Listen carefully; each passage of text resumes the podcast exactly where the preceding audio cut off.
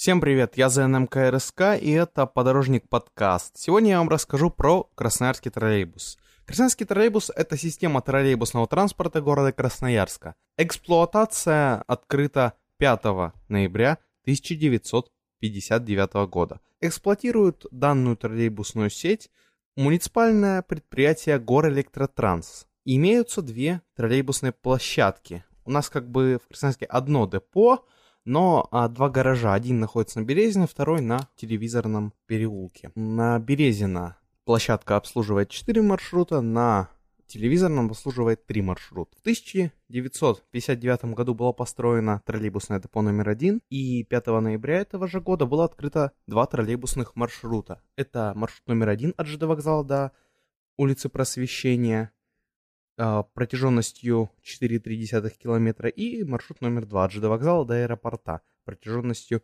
7,1 километра. Первоначально троллейбусы ходили по проспекту имени Сталина, ныне это проспект Мира. Вагоны а, на маршрутах были МТБ 82D. В 60-х годах был открыт третий маршрут Красная площадь, Комсомольский городок. В 62 году Троллейбусы объединили комсомольские и студенческие городки. Немного позже троллейбусы пошли по четвертому маршруту от кирпичного завода по улице Калинина.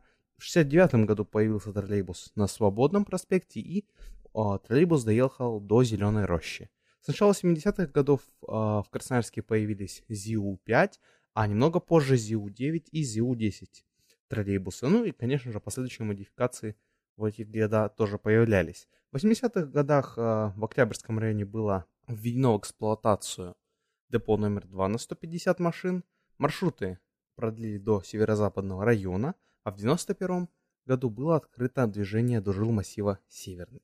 А в 2012 году был возобновлен 15 маршрут от БСМП до спортзал.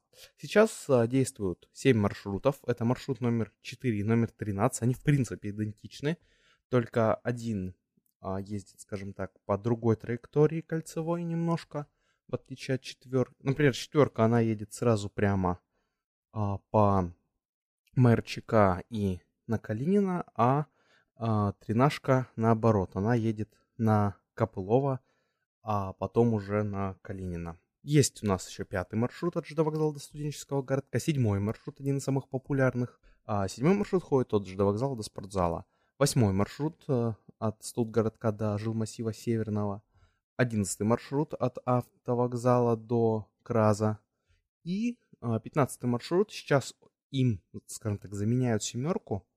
Из-за этого семерка стала ходить чуть реже, чем 15 маршрут. 15 маршрут, конечно же, ходит чаще, чем 7. Из закрытых маршрутов я могу выделить шестой маршрут, который был в разных вариациях.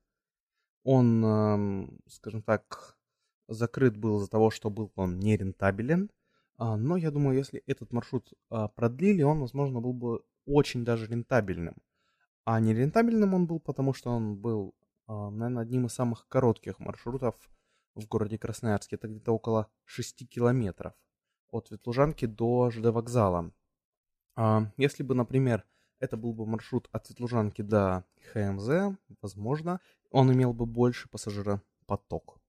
Перспектива развития, конечно же, как и у любой троллейбусной сети, есть и у Красноярска. Это строительство а, троллейбусной линии уже от ХМЗ до завода Красфарма с возможным продлением а, до парка флоры, фауны, роев, ручей. Строительство троллейбусной линии, точнее не строительство, а ее возвращение, а, а именно Октябрьский мост Мичурина-Павлова и 60 лет октября Матросова, строительство кольцевой троллейбусной линии между главным корпусом Сибирского федерального университета и студгородком, строительство троллейбусной линии по проспекту Красноярский рабочий, строительство троллейбусных линий а, до Солнечного, до кладбища Бадалык, а, от жилмассива Северный, и даже по шахтеров хотят построить а, троллейбусную линию.